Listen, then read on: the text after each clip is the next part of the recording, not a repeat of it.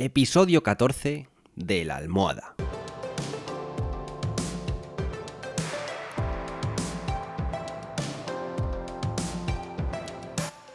Bienvenidos y bienvenidas un día más a La Almohada, el podcast en el que hablamos pues de todo un poco, inquietudes, curiosidades, en fin, cualquier cosa que podríamos contarle tranquilamente a nuestra almohada. Así que venga, si ya estáis listos, ¡comenzamos!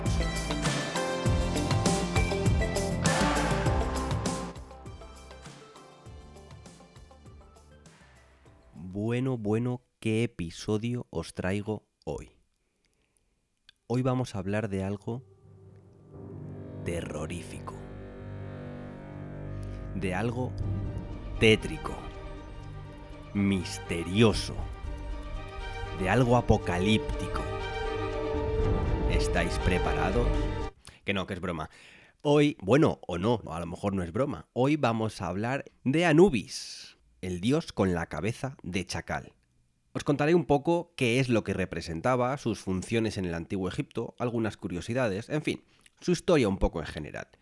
No podéis negarme que la mitología egipcia está llena de cosas interesantísimas. Es que podría dedicar miles de episodios a la historia de cada dios de Egipto, que no eran pocos. Pero bueno, hoy nos centramos en Anubis, que si no sabéis quién era, en cuanto os describa un poco la imagen que tenía, seguro que de algo os suena. Anubis era considerado patrón de los cementerios y la momificación, y fue la deidad principal de los muertos entre los años 3100 y 1600 a.C. Era el encargado de acompañar y guiar a los fallecidos a través del Duat, el inframundo egipcio donde se realizaba el juicio de Osiris. Sin embargo, pese a que su importancia se mantuvo durante la antigüedad faraónica, a partir de mediados del segundo milenio, Anubis fue reemplazado por Osiris como la divinidad que reinaba en el más allá. Pero antes de nada, vayamos un poco a sus orígenes. La teoría más aceptada dice que Anubis fue hijo de Set, dios del caos, y Neftis, diosa de la protección. Aunque es verdad que otras leyendas afirman que es el fruto de Neftis y Osiris, dios de la resurrección, e incluso entre Ra, dios de la vida, y Neftis. En fin, como es difícil encontrar documentación al respecto, nos tendremos que conformar un poco pues, con los rumores. El nombre de Anubis corresponde a la versión griega del nombre egipcio original Ipnu, os lo deletreo, I-P-N-W, y su apariencia es muy parecida a la del perro del desierto. Se dice que los egipcios eligieron justamente este animal al observar cómo durante la época predinástica antes del año 3100 a.C., los perros del desierto desenterraban los cuerpos que habían sido enterrados en el suelo para después comérselos.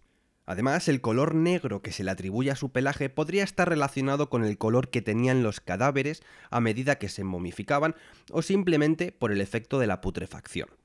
Otra opción es también por el color del limo del Nilo, es decir, de la tierra que se acumulaba en sus orillas después de la crecida, y que era de ese color negruzco.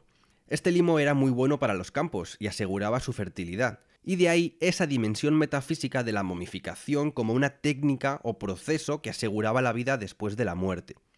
Otra curiosidad es la ubicación de los cementerios, que se encontraban en la parte oeste del río Nilo, ya que este punto cardinal es por donde se pone el sol y el lugar en el que se encuentra el reino de los muertos y su entrada. A Anubis se le consideraba también como el que está en el lugar del embalsamiento. De hecho, se dice que Anubis fue quien inventó la momificación, y es que en el mito de Isis y Osiris se habla de que Set descuartizó el cadáver de Osiris y dispersó los fragmentos por todo el desierto. Entonces Isis y Neftis los reúnen y piden a Anubis que los vuelva a unir para devolverle la vida a Osiris. Y ahí es cuando el dios con cabeza de chacal lo consigue mediante la momificación, que finalmente se acabaría utilizando para tratar a los soberanos y altos dignatarios. Si hablamos de las representaciones artísticas, a Anubis se le ha visto representado en las pinturas de los frescos que había en las tumbas, generalmente bajo su forma antropomórfica, es decir, con cuerpo de humano y cabeza de chacal aunque también es verdad que en ocasiones se le dibujaba con forma de perro, como en la tumba del famosísimo Tutankamón, que aparece en su forma animal tendido sobre un pedestal.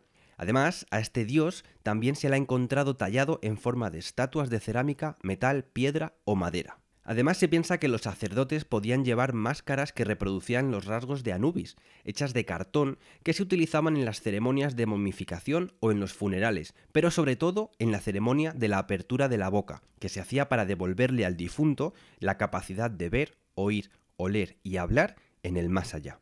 Si seguimos hablando de ceremonias, según el libro de los muertos, durante el funeral era necesario colocar un ladrillo protector con la representación de Anubis en la pared de la tumba que daba a la parte oeste. De este modo se evitaba que fuerzas malignas amenazaran al difunto tanto en su viaje al inframundo como cuando ascendía para participar en las ofrendas de comida y bebida que le ofrecían los vivos. Una vez que un egipcio moría, era Anubis quien le acompañaba en el juicio para asegurarse de que la balanza que se usaba para pesar el corazón del muerto funcionara correctamente.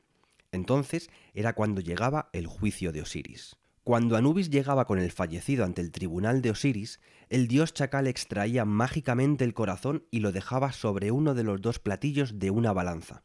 En el otro plato estaba la pluma de Maat, símbolo de la justicia y la verdad. Mientras, un jurado formado por 42 dioses hacían preguntas al difunto sobre su comportamiento en el pasado, y según sus respuestas, el corazón se hacía más grande o más pequeño. Al final del juicio, Osiris dictaba sentencia. Si el corazón era menos pesado que la pluma de Maat, la sentencia era positiva, y la fuerza vital y la fuerza anímica del fallecido podían encontrarse con la momia y vivir eternamente en los campos de Aaru, que era el paraíso en la mitología egipcia. Pero si el corazón pesaba más que la pluma, entonces la sentencia era negativa, y ese corazón se le arrojaba a Amit, el dios devorador de los muertos, que tenía cabeza de cocodrilo, patas traseras de hipopótamo y melena, torso y patas delanteras de león. Amit acababa con el corazón, lo que se consideraba como la segunda muerte y suponía para el fallecido el final de condición de inmortal, es decir, que aquella persona dejaba de existir para la historia de Egipto. En resumen, Anubis tenía el papel principal después de la muerte, tanto en el apartado de la momificación como en la labor de guía por el inframundo para acompañar al fallecido hasta el gran juicio final, el juicio de Osiris. Y hablando de finales, hasta aquí el episodio de hoy que, como siempre, espero que os haya gustado tanto como a mí me ha gustado grabarlo. Ya sabéis que yo siempre os agradeceré una buena valoración en Spotify, en Anchor, en Apple Podcast o en Evox.